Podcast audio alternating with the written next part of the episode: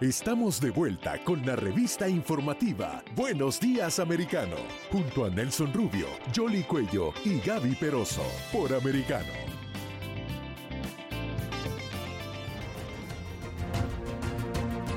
8.36 minutos hora del este en Estados Unidos y por supuesto seguimos en Buenos Días Americano a través de Americano Media de costa a costa en toda la nación americana compartiendo con ustedes, acompañándoles, despertando a la nación americana para nuestra gente porque somos americanos. Eso va a gusto decirlo. Claro que sí. Y, en este recorrido que hacemos a nivel de la nación americana, vámonos a Nueva York, justamente donde hay tantísima ah, preocupación eh, por la criminalidad tan grande que se está viviendo en esa ciudad. Igualmente eh, ciudades eh, como Chicago, acá en Estados Unidos. Eh, vamos a tener en breve este contacto. Pero yo creo que es una preocupación. Ayer lo veíamos en los temas Gaby Jolie, ah, que estábamos viendo de prioridad en los intereses de la gente y tenían que ver justamente uno de los temas donde más se apuntaba como preocupación de la comunidad acá en Estados Unidos, la criminalidad, el incremento de la criminalidad. Claro que sí, lo mencionábamos en el último contacto y Gaby lo comentábamos también con el caso del bodeguero que se estaba defendiendo y gracias a que había una cámara que contó la otra versión de los hechos, pues finalmente eh, la fiscalía decidió retirarle los cargos, que fue objeto controversial también este caso que sucedió en, en Manhattan, en la ciudad de Nueva York. Y es que se contabilizan más de 17 mil muertas solo en el año 2022 y Nueva York es uno de los grandes focos de esta violencia. Vamos a darle la bienvenida a Ronen Suar. Él es periodista radicado en Nueva York, tiene más de 20 años de experiencia como reportero, conductor y productor de contenidos. ¿Cómo se sienten los neoyorquinos? Si ya se podrían haber sentido inseguros, ¿cómo está este año 2022? ¿Qué tal? ¿Cómo les va? Muy buenos días. Eh, bueno, la verdad que es una situación compleja porque la violencia va de alguna u otra manera avanzando en la geografía eh, de la ciudad. ¿Qué quiere decir esto? Los hechos se daban por ahí en barrios o alejados de Manhattan o dentro de Manhattan, pero por supuesto en zonas muy establecidas. ¿Qué sucede a partir de este tiempo? Se va como un poco geográficamente distribuyendo en otras eh, zonas. ¿Y qué sucede? El miedo, por un lado, por parte eh, de la gente, la inseguridad o la sensación de inseguridad, que por supuesto esto no existía eh, hasta hace un tiempo, y los números son los que mandan. Este crecimiento de casi un 300% eh, interanual de lo que es justamente la complicación en la violencia. Y claro, el dato que a todos nos llegó un poco lo que ustedes contaban de este bodeguero de José Alba, que finalmente le han quitado los cargos pero que toca la sensibilidad de todos los ciudadanos de Manhattan, o en realidad de eh, Nueva York, porque le puede pasar a cualquiera. Muchos vamos o a un deli o a un supermercado, eh, tanto de la comunidad afroamericana como de la comunidad hispana, y este tipo de hechos son, lamentablemente, ¿no? cada vez más cotidianos. Eh, la sensación de inseguridad en la ciudad de Nueva York comienza a ser bastante complicada. Sí, es que el ciudadano, veíamos por ejemplo el nivel de violencia de esta persona que ataca al bodeguero. Eh, yo creo que ese discurso de, bueno, de la defensa de las minorías coloca también a veces a estos ciudadanos con superpoderes. Se creen que, que realmente pueden atropellar porque luego van a, a, recibir algún tipo de respaldo de la comunidad. Pero en este caso del bodeguero fue todo lo contrario, porque vimos que la comunidad se movilizó y dijo, este es un hombre que también tenía peligro de muerte y que tuvo que reaccionar ¿Cómo, cómo ah. ves tú esa actitud de la gente en la calle? Sí, ahí hay, hay, un tema muy, muy sensible que, que por supuesto está eh, a la orden del día, que tiene que ver con esta situación de estar o no armado en defensa propia. En este caso, bueno, por supuesto, en un arma blanca, no, no era un, arma de fuego, eh, pero la gente lo, lo sostiene, ¿no? Y más cuando esto sucede en el interior de un lugar que es de mi propiedad. Ahí me parece que también está la clave de el aval de comunidad para con este hombre, que incluso también ¿no? tenía un antecedente, eh, por supuesto, de un buen vecino o por lo menos una persona que cotidianamente eh, trabajaba, que en este caso concreto también eh, es una situación casi de, loca lo, que sucedió, porque en realidad ya había pasado, este hombre va como a tomar una revancha con respecto a lo que había sucedido eh, un tiempo, unos minutos antes. Es, es como bastante complejo eh, entenderlo, pero si el aval de la comunidad, de sus vecinos, eh, de quienes sienten que el estar protegido, cuidado, en este caso, bueno, con un arma blanca, pero también podría ser de alguna otra manera, es por lo menos lo correcto para la comunidad hoy, protegerse o estar advertido de lo que le pueda pasar a uno en la calle es casi una norma ¿no? para cada uno de nosotros. sí. No, no, adelante, eh, No, pero quería eh, también que nos reflejara lo fallido de las políticas que se han venido aplicando que llevaron a, que un mm. personaje como este estuviera en la calle. Sí, sí, sí, la verdad que aparte de eso, ¿no? Es, es, una, eh, situación con respecto a cómo las liberaciones o, lo que sucede de alguna otra manera con, respecto a eh, cómo hoy se dan los beneficios para quienes eh, estaban detenidos. Sucedió mucho aquí, por lo menos en, los, en Nueva York, básicamente cuando fue COVID, fue una liberación masiva de personas. Eh, personas que han tenido antecedentes, personas que han tenido cargos eh, gravísimos, que han sido liberados sin casi ningún tipo de control posterior, que ahí también está la clave, ¿no? Cómo con la magnitud de la violencia, con la magnitud de la situación que hoy vivimos, cómo la policía también, desde algún aspecto o en algún sector, debe ocuparse de quienes de alguna manera hoy también están libres, con un patrullaje permanente, con un control permanente, más allá de que hay empresas privadas que también lo hacen. Es la verdad que el recurso humano y el incremento de la violencia es lo que hoy está en juego, ¿no? Y bajó también el presupuesto de la policía.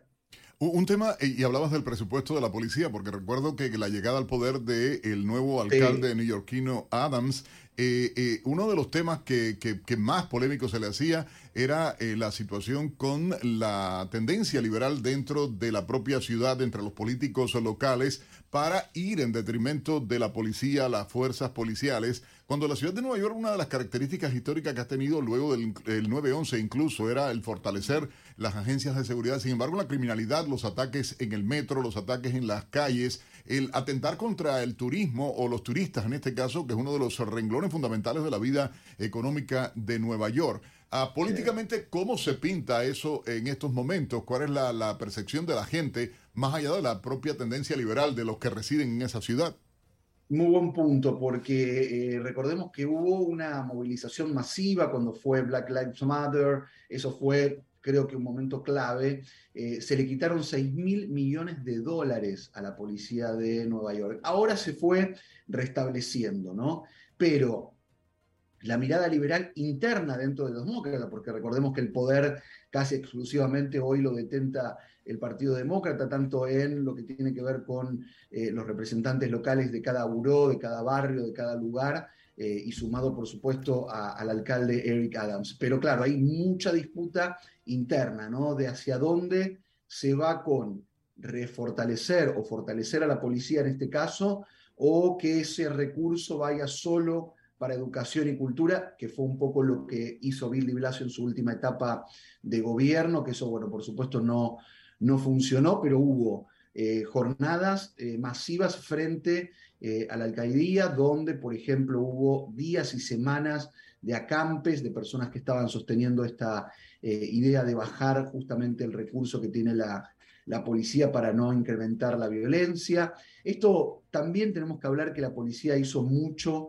desde que sucedió lamentablemente lo de George Floyd hasta ahora con nuevos cursos, con modernizar su accionar para con respecto a las minorías comunitarias. Eh, se ha trabajado con respecto a eso, pero nada justifica la quita casi de eh, un porcentaje muy alto del presupuesto de la Policía de Nueva York, que tenía, entre otras cosas, a nivel eh, digamos, lo que tiene que ver justamente con, con, todo Estados Unidos, una de las fuerzas con más cantidad de hombres, ¿no? Por eso quitarle recursos es muy peligroso. Ahora, hay otro ingrediente que entra en juego aquí en la criminalidad en Nueva York y es el tema de las drogas.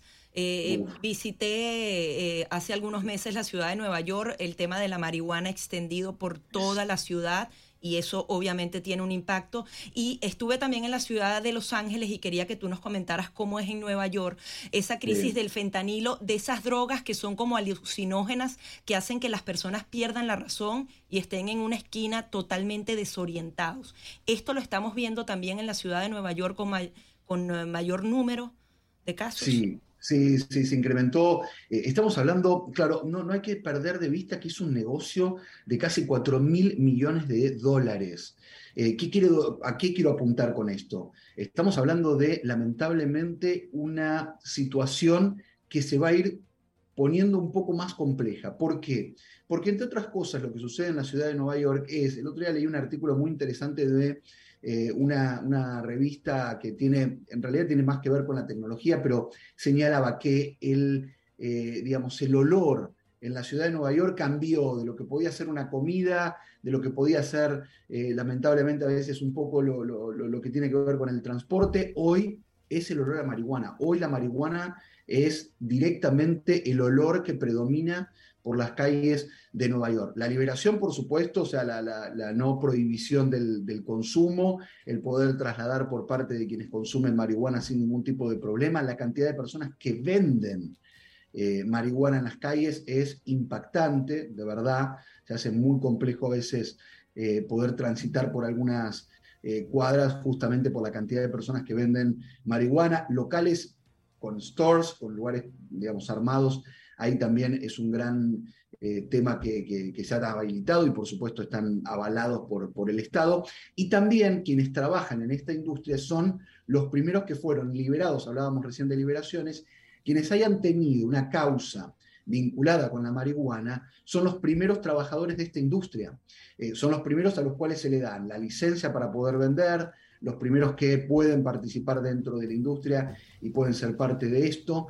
Eh, estamos hablando de un mercado que hoy es legal, pero que por supuesto detrás hay mucha de otra eh, situación. Hoy la droga, la situación de lamentablemente salud mental, eh, todo esto junto, a veces uno no sabe si es primero las drogas y luego la salud mental, si es al revés. Bueno, eso por supuesto un especialista nos podría avalar o, ver por dónde va, pero básicamente esas drogas, las drogas que están también relacionadas con la marihuana, pero que no son eh, marihuana, los opioides, hay mucha situación vinculada con eh, el derivado de, la marihuana y por supuesto eh, en la zona de Penn Station, no sé si, si, en tu caso estuviste en esa zona que es una zona de traslado hacia distintas partes de Nueva York un poco más alejadas y la verdad que es impactante la cantidad de personas que se ven con venta y compra de drogas durante el día, no es algo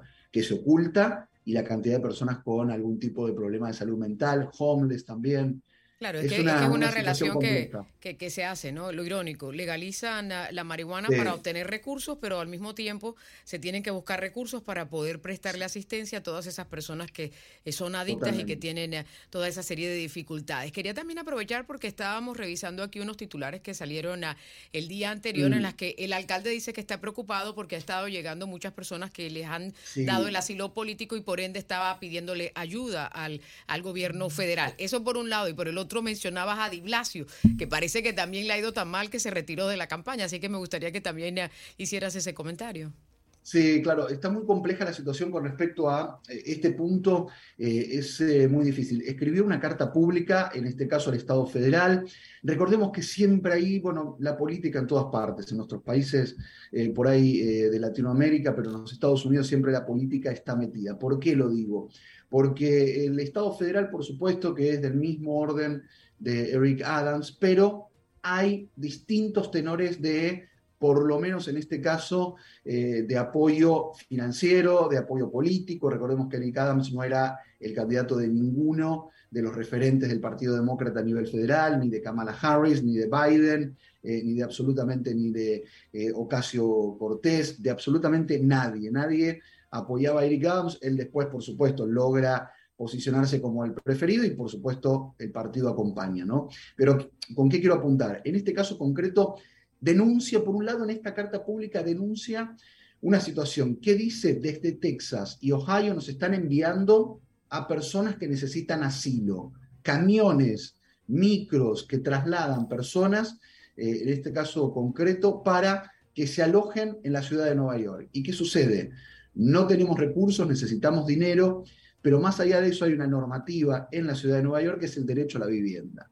Cualquier persona que lo solicite, que no tenga el recurso adecuado, tiene que tener una vivienda, una cama digna, un lugar digno para poder vivir. Y claro, con el incremento que se dio de aproximadamente casi un 100%, son números muy fuertes, muy impactantes, eh, con semanas eh, casi de, promedio o meses. Que responde a las propias políticas, o sea, ese incremento de con esta llegada, y obviamente es la decisión de los gobernadores en, en, en las zonas fronterizas, de enviar a las ciudades que patrocinan, promueven, hablan eh, en una decisión un poco salomónica, pero hay que decirlo que ciertamente es en respuesta, Ronen, a, a, esas políticas liberales promovidas por la administración y por el propio partido que está de gobierno te queremos agradecer, Ronen, eh, muchísimo este contacto en vivo desde la ciudad de Nueva York. Creo que es una posibilidad única para toda nuestra gente en Buenos Días Americano, a través de esta plataforma Americano Media en toda la nación americana, de llevar la información, el retrato real eh, de lo que está viviéndose. Gracias de verdad por este contacto y nuestra gente está reaccionando en las redes sociales a esta hora. Eh, por ejemplo, nos escriben. diciendo y hablando de este tema de lo que se está dando. Daniel Lescano, por ejemplo, Ronen, está hablando y diciendo que al fin podemos hablar gracias eh, por este eh, tipo de programas que se están haciendo y también estaban hablando del tema de las drogas. Así que gracias a ti por, la participación. Como no, gracias. Eh, vamos a hacer una breve pausa, muchachas, y que la gente nos llame también, ¿no? A través de la línea telefónica. 786-590-1624, 786-590-1625. Ya me lo aprendí yo. Enseguida regresamos con más junto a Nelson Rubio, Jolly Cuello y Gaby Peroso por Americano. Somos Americano.